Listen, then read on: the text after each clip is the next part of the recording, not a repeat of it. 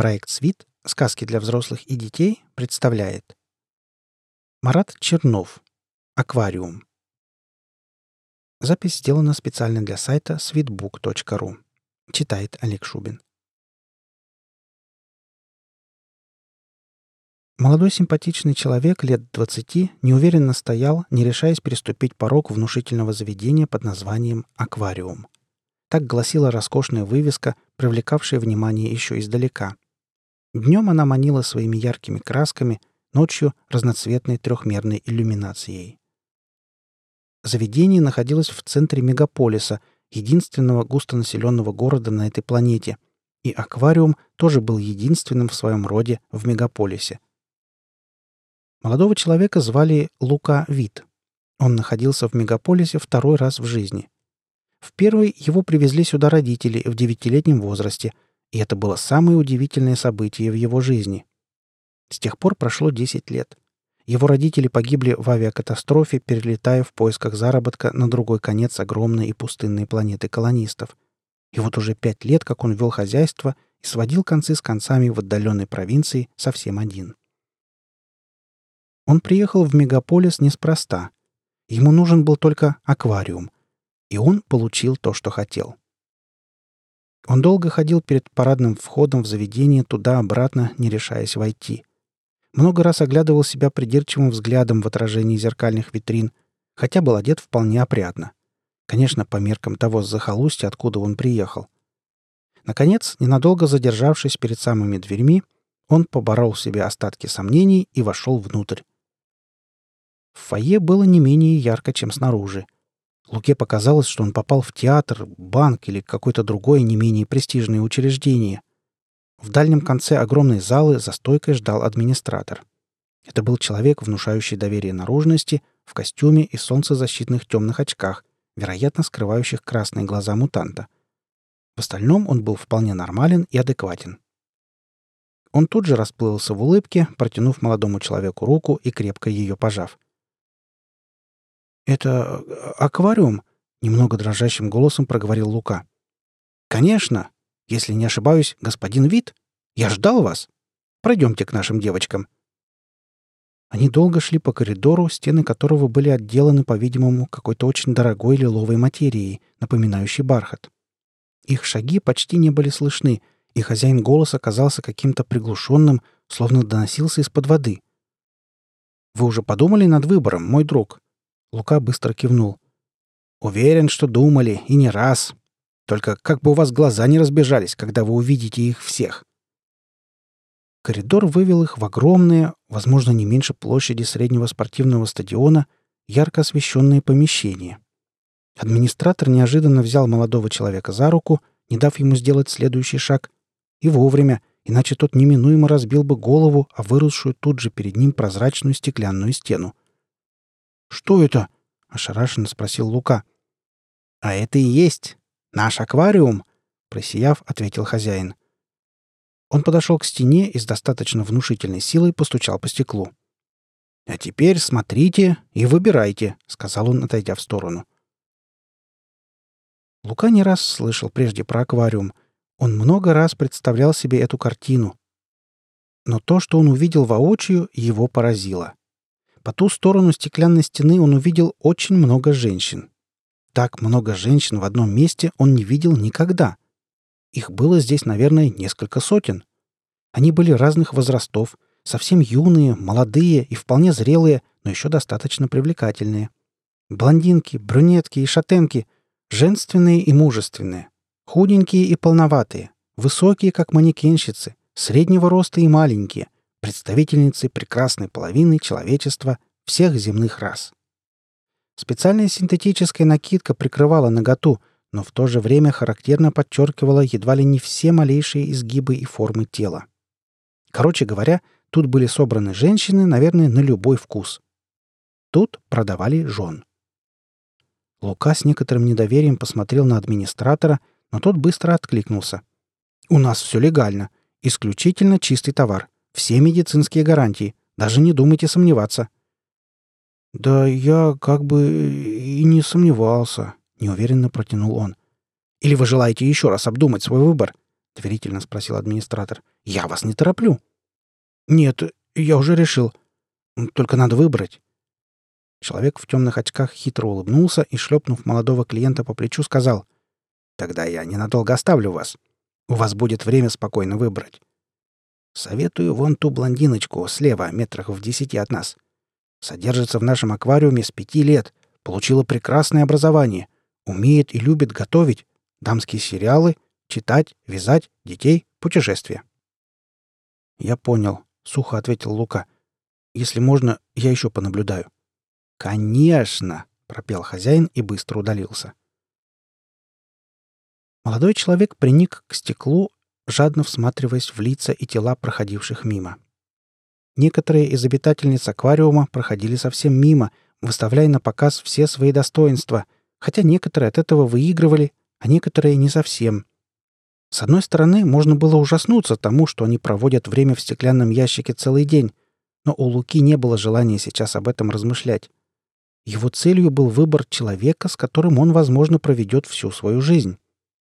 Аквариум существовал на этой планете уже лет сто, и выбирать здесь себе жену, достигнув возраста совершеннолетия, не претило закону и было даже в порядке вещей. А уж для изгоя, проводившего скучную жизнь в безлюдной провинции, где за десятки километров не встретишь даже таракана, это было тем более вполне обычно.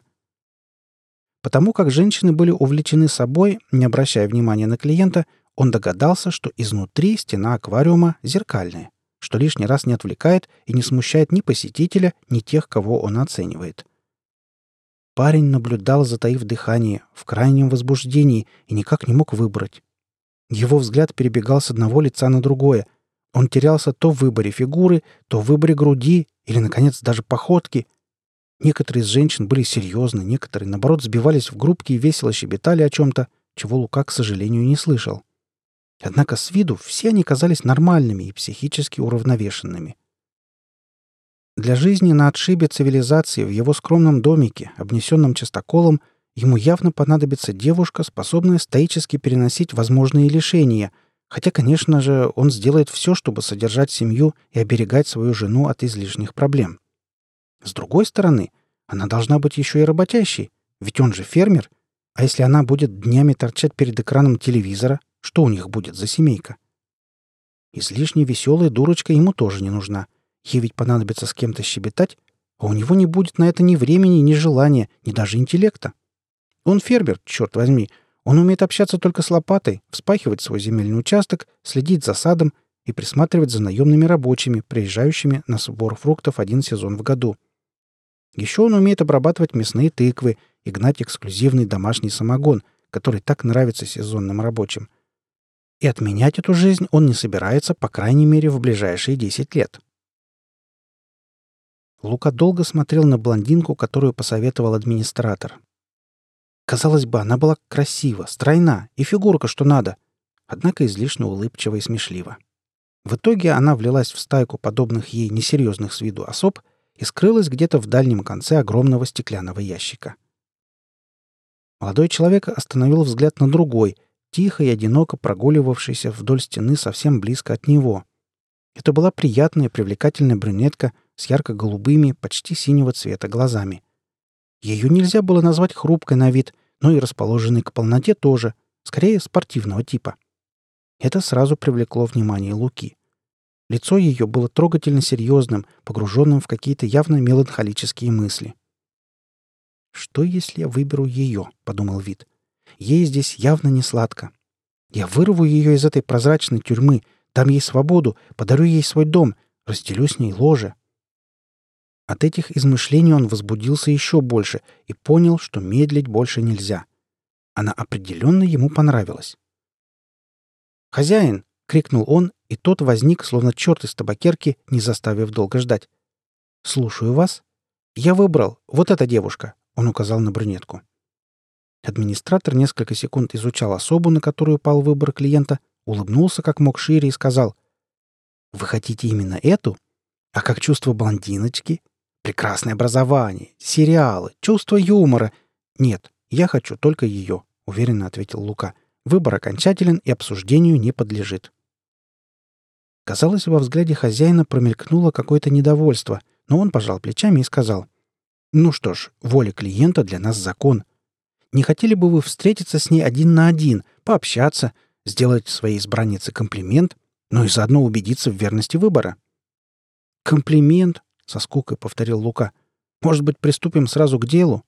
«Как хотите», — кивнул хозяин.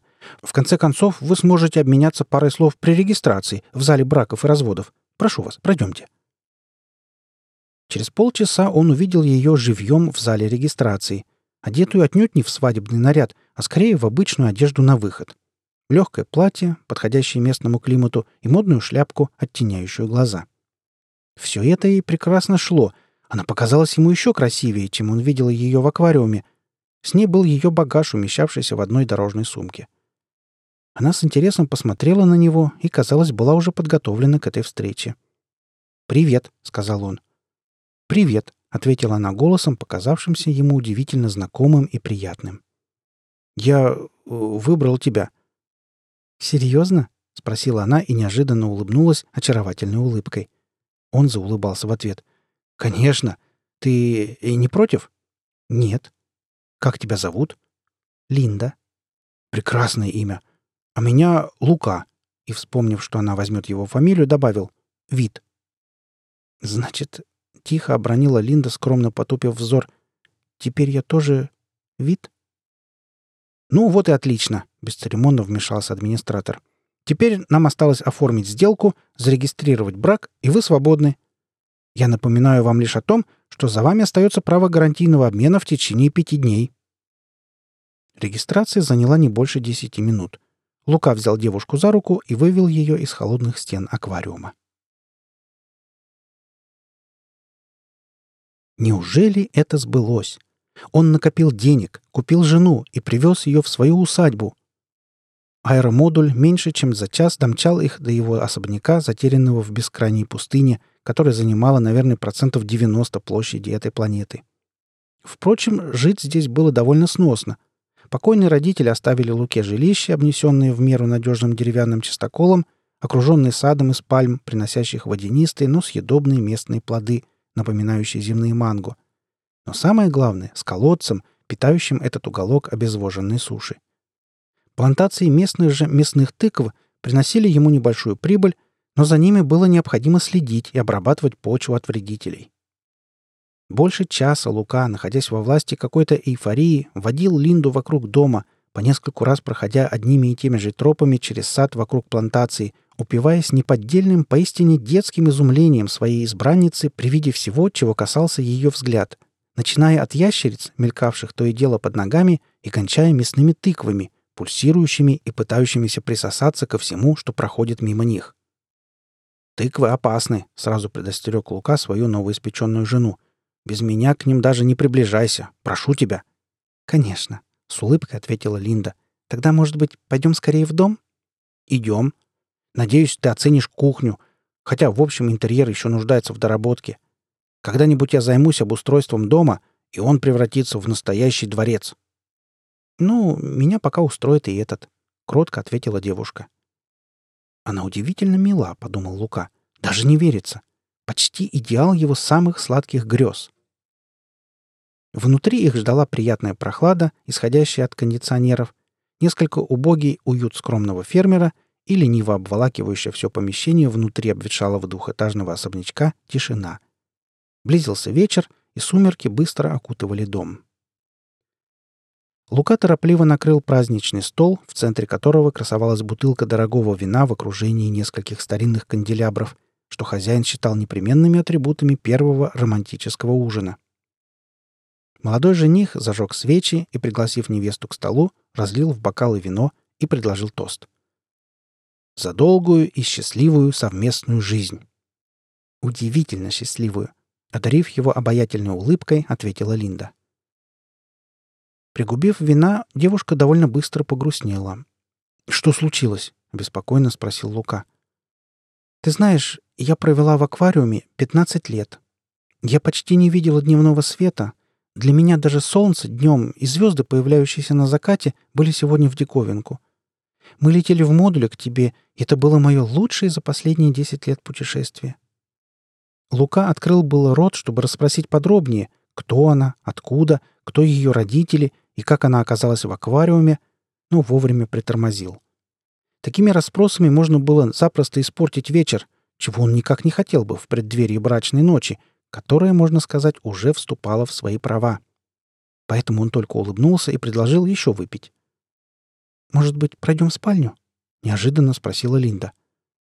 Лука не ожидал такого поворота событий. Он-то полагал, что инициатива должна исходить от него, и был еще раз приятно удивлен. Похоже, их в аквариуме обучали как надо. Жена должна наперед знать, что нужно мужу. И он не удивится, если после брачной ночи она без лишних вопросов принесет ему в постель мороженое или кофе с печеньем, а на следующий день проснется от запаха свежеподжаренных куриных яиц с ломтиками мясной тыквы, умело приготовленной его избранницей за каких-то полчаса, пока он мирно посапывал. Потом они снова сольются в порыве любви, затем он еще раз покажет ей плантацию тыкв, разделает одну из них тут же при ней, и под вечер они вместе приготовят из этой тыквы что-нибудь особенное, например, марсианские сосиски или лунный салат. А после ужина они будут сонно подтягивать бренди под негромкое жужжание старых кондиционеров, разговаривать о будущем — и в итоге все снова закончится безудержным любовным соитием. Дрожа от возбуждения, Лука провел ее в спальню. В центре просторной комнаты стояла широкая кровать, заранее приведенная в порядок. «Ложись, милый», — сказала Линда. «Мне нужно немного времени. Я скоро». «Конечно», — улыбнулся жених, растягиваясь на брачном ложе. Разумеется, она хочет принять душ после полета над пустыней в раскаленном модуле, система вентиляции которого уже давно требовала осмотра специалиста. Между тем время тянулось утомительно медленно. Лука не зажигал свеч, и в комнате становилось все темнее по мере того, как над пустыней вступала в права безлунная ночь. Электричество Лука экономил, поскольку большая его часть требовалась для орошения оазиса, созданного вокруг фермы, в том числе сада и плантации, которая являлась его единственным источником дохода — а теперь, вероятно, придется стать еще более скупым, ввиду того, что ему нужно содержать еще и жену. Но все это мелочи по сравнению с будущим, от которого он ожидает больших перемен. Наконец он услышал ее тихие шаги и затаил дыхание. Она проскользнула в комнату, вернее, ее тень, потому что он успел разглядеть лишь силуэт. «Не будем включать свет?» — тихо спросила она. «Не будем», — согласился он. Спустя секунду их тела слились в единое целое. Он проснулся на рассвете и с наслаждением потянулся. Воспоминания о минувшей страстной ночи вернулись к нему словно удивительный, приятный сон. Ему никогда не было так хорошо, как в эту ночь. Он протянул руку, чтобы дотронуться до своей жены, но ее не оказалось рядом. Лука привстал, прислушиваясь к тишине в доме. Возможно, она уже готовит ему завтрак. Улыбнувшись, он подошел к окну и отдернул занавеску, чтобы вдохнуть чистый, холодный утренний воздух. Окно выходило на южную сторону, там, где находились плантации мясных тыкв. Он протер глаза и... обомлел. Знакомая фигурка в легком ночном полупрозрачном одеянии, словно ангел, спокойно двигалась вдоль грядок. Грядок мясных тыкв — Вид с ужасом вспомнил, что не успел ей о них все подробно рассказать. Уж не вздумала ли она сорвать одну из них голыми руками и без защитного костюма? Наспех натянув брюки и хватая на ходу мачете, Лукас со всех ног бросился к ней.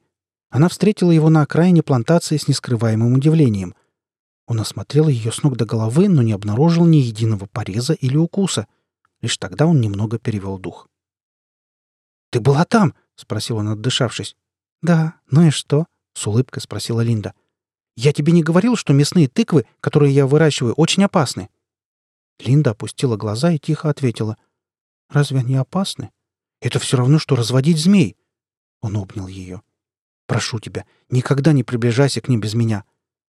Она не ответила, но он воспринял ее молчание как согласие. Вернувшись домой, он сам приготовил для них завтрак. Его жена начнет работу по дому завтра, решит он. Ведь сегодня он чуть ее не потерял. Он никак не мог понять, как тыквы упустили такую легкую добычу, как эта хрупкая женщина, буквально топтавшаяся прямо по ним босыми ногами. Мясные тыквы реагировали на малейшие движения, опутывая своими длинными щупальцами жертву в течение полуминуты или же впивались в нее жуткими присосками своих клубней, напоминавших тыквы, торчавшие из-под земли. Почуяв вкус крови, тыквы поражали удивительной реакцией, благодаря которой ученые до сих пор терялись в догадках, что это за существа. Ближе ли они к растениям, или это плотоядный хищник? Известно было лишь то, что они — древнейшие из жителей этой планеты — и с некоторых пор, благодаря своим вкусовым качествам, заменили многие мясные породы скота, выведение которых на этой жаркой планете было почти невозможно.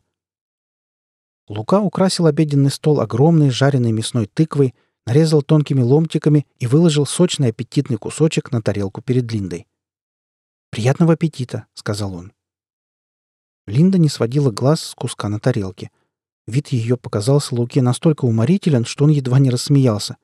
«Ешь», — сказал он. «Жареные, они полностью безопасны». Он не успел произнести этих слов, как Линда покачнулась и, потеряв сознание, распласталась на полу. Целый день, пока Лука работал в саду, Линда отдыхала за домом в тихом тенистом уголке, окруженном пальмами и живой изгородью. Вечером, вернувшись в усадьбу, он был приятно удивлен, увидев в столовой накрытый стол, украшенный вазой с манго, бутылкой охлажденного вина и салатом из манго и мясных тыкв. Больше ничего на кухне попросту не было, и рацион фермера уже давно не обещал быть более предсказуемым. Однако оформлено все было со вкусом. Линда пригласила мужа к столу. «Мне очень неудобно, что сегодня утром все так получилось». «Не вини себя», — махнул рукой Лука. «Скорее всего, это из-за резкой перемены обстановки. Да и потом, я напугал тебя с этими тыквами. Ну что ж, приступим к трапезе. Сколько тебе положить салата? Спасибо, я не голодна, натянуто улыбнулась Линда. Поужинай один. Я буду ждать тебя в спальне. Тьма наступила быстрее обычного. Лука даже еле успел помыть посуду. Минувший день прошел для него на редкость тяжело. Он вошел в спальню, еле волоча ноги. Вероятно, он сам переволновался накануне, и это подействовало на него не лучшим образом. Лука упал на кровать и почти в тот же миг отключился, забыв о новоиспеченной жене, которая ждала его рядом. Он проснулся рано утром и интуитивно пошарил рукой возле себя. Однако на этот раз его рука сразу уперлась в теплое плечо Линды. Она мирно спала, и это каким-то образом вселило покой и в душу Луки. Он подумал, что новый день, возможно, будет лучше, чем предыдущий. Позавтракав в одиночестве, он натянул на ноги высокие резиновые сапоги для защиты от присосок мясных тыков, взял мачете, специальный контейнер из металлопластика, защищающий от опасных присосок клубней, и направился на плантацию. Он собирался срубить одну тыкву, которая, по его подсчетам, уже должна была вполне созреть, но его ждало удивительное открытие. Этой тыквы на месте не оказалось.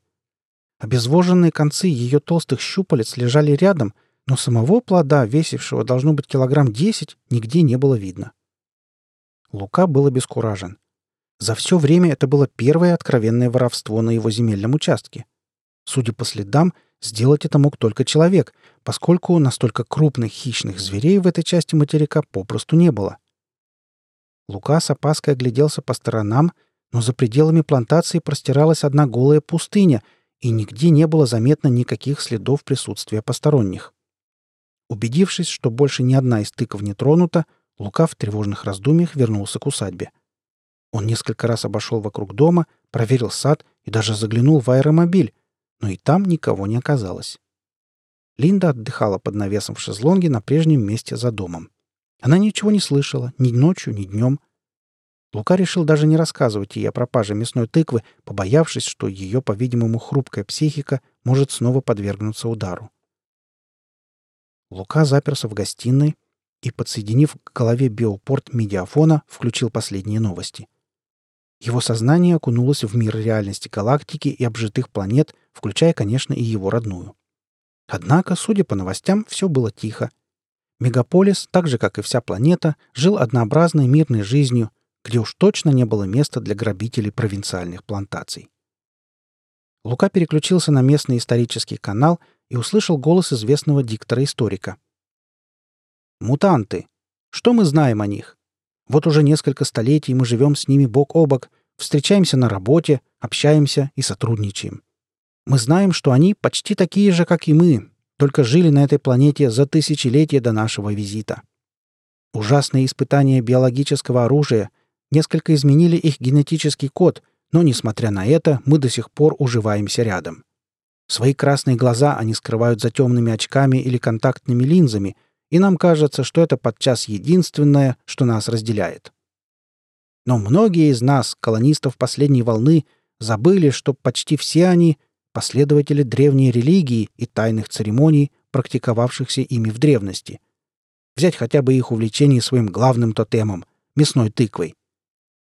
Лука, едва не начавший засыпать под убаюкивающий голос историка, встрепенулся, будто его ударило током. Тотем — мясная тыква? Но как он мог об этом забыть? Мутанты с древних времен поклонялись мясным тыквам, будучи уверенными в их общем родстве. Стоит ли говорить, что в свое время увлечение людьми возделыванием мясных тыкв, мякоть которых принимали в пищу вместо мяса, едва не привело к войне между мутантами и колонистами с Земли? Однако это мало объясняло исчезновение зрелого плода с плантации. В итоге он так и не смог прийти к какому-нибудь разумному заключению и решил, что утро вечера мудренее. Но за ужином его ждал еще один неприятный сюрприз. На обеденном столе в этот вечер оказались лишь бутылка столового вина и салат из манго. «Линда», — растерянно проговорил Лука, — «и это все?»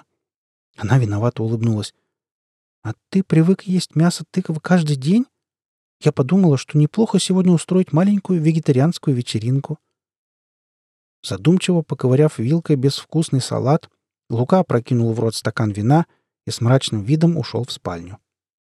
Он долго валялся в кровати, наблюдая, как садится солнце за окном. «Ведь она права», — подумал он. «Что за радость жевать эти тыквы каждый день? Однообразная пища подчас надоедает, и, может быть, идея с фруктовым салатом была вполне удачной». Когда стемнело, Линда снова в темноте прокралась к нему в спальню, и они заключили друг друга в страстные объятия. Около трех часов ночи Луку разбудил какой-то шум. Непонятные, немного пугающие звуки, казалось, доносились со всех сторон — из-под пола, с чердака дома и прямо из стен, словно в доме завелись привидения.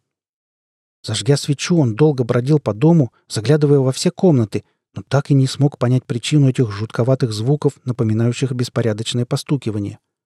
К утру они прекратились, и Лука, порядком измученный, вернулся в кровать, устало прильнув к молодой жене, которая даже не проснулась. За завтраком он спросил ее, «Ты ничего не слышала сегодня ночью?» Она лукаво улыбнулась в ответ. «Ты знаешь, после такой бурной ночи я спала как убитая. А что случилось?» «Странно, что ты не слышала. Я полночи не мог уснуть из-за каких-то стуков и шорохов. Может, в стенах завелись насекомые?» Лука пожал плечами. «Не знаю. Может быть». Он обратил внимание, что Линда снова не притронулась за завтраком к мясной тыкве, но ничего не сказал. Целый день он работал на плантации, вырубая подросшие мясистые клубни и перетаскивая их в морозильник, где они хранились до того, как продать их скупщику, прилетавшему на своем грузовом транспортере раз в месяц. За ужином он заметил, что Линда снова не притронулась к жареной тыкве. Ему также бросилось в глаза, что она заметно побледнела с момента ее приезда, и ее взгляд стал более опустошенный и холодный. «Что-то не так?» — спросил он. «Тебе не нравятся тыквы?» «Нет, просто у меня нет аппетита», — ответила она, отводя взгляд. «Скоро стемнеет. Жди меня в спальне». В эту ночь она пришла к нему позже обычного. У него было время заново обдумать и проанализировать все, что он видел и слышал последние дни и ночи. И в тот момент, когда она появилась в спальне, его осенило. Она всегда появлялась в темноте. Он по-настоящему еще не видел на брачном ложе ни ее лица, ни ее тела. Однако пришло время увидеть и он включил свет. Ослепленная, она застыла на месте в своей полупрозрачной ночной сорочке. Лука содрогнулся. Ее ярко-синие глаза сменили свой цвет на кроваво-красный. Она, видимо, тоже, испугавшись, попятилась от него, упершись спиной в стену. «Ты мутант?» — изумленно произнес он. «Теперь ты знаешь», — тихо проговорила она в ответ. «Контактные линзы помогают это скрывать, но, к сожалению, ненадолго». Линда молча и безропотно ждала его решения, пока Лука обдумывал, какой вывод ему извлечь из создавшейся нелепой ситуации. Можно было запросто покончить со всем этим тут же, не затягивая. Но за прошедшие дни его чувство, зародившееся в аквариуме, успело перерасти в нечто большее, чем просто страсть. «Ладно», — сказал он. «В общем, я ничего против вас, мутантов, не имею. Может быть, мы сможем наладить отношения, Линда?» «Может быть. Если ты примешь его». «Кого?» — удивился фермер. «Идем». Линда поманила Луку за собой. Она привела его на кухню и, подойдя к стенному шкафу, несколько раз в определенном ритме постучала в дверцу. Спустя несколько секунд в ответ донеслось столь же упорядоченное постукивание. «И с кем это вы перестукиваетесь?» — подозрительно спросил Лука. «Открой дверцу и увидишь». Фермер был напуган, но любопытство все же взяло верх. Он потянул на себя ручку дверцы и в тот же момент отпрянул в сторону, удалившись от стенного шкафа на безопасное расстояние, и сделал это вовремя, потому что в тот же момент оттуда вывалилось что-то безобразное и пульсирующее. Это была мясная тыква — но таких пугающих размеров, каких он еще не видел. Опираясь на свои отростки, она, переваливаясь и изгибаясь, как огромная жирная пиявка, поползла в сторону столовой, оставляя за собой широкий слизистый след. В следующий момент Лука уже схватил мачете и решительно двигался к мясной тыкве, когда Линда преградила собой ему путь. «Ты не сделаешь этого», — сказала она, не сводя с него своих пугающих красных глаз. «Эти существа, которых вы принимаете в пищу, священны. Они близки нам по плоти, и мы веками жили рядом с ними в наших поселениях. А теперь вы убиваете их, будто косите траву или рвете сорняк». Лука опустил мачете. Он смотрел, как огромная бесформенная туша медленно, но вполне целенаправленно ползет в сторону выхода. У Луки мелькнула мысль, что, очевидно, все съедобные припасы, хранившиеся в стенном шкафу, пришлись по вкусу этому существу, иначе оно не смогло бы добиться таких рекордных размеров. Это был бы прекрасный экземпляр, с сожалением подумал Лука, наблюдая, как мясная тыква переваливается через порог и уползает в сад.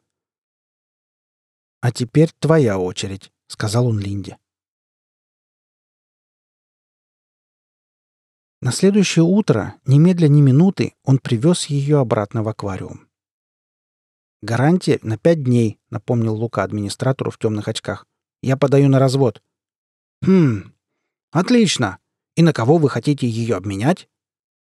Одна веселая блондинка с высшим образованием, любящая сериалы и детей, меня бы вполне устроила.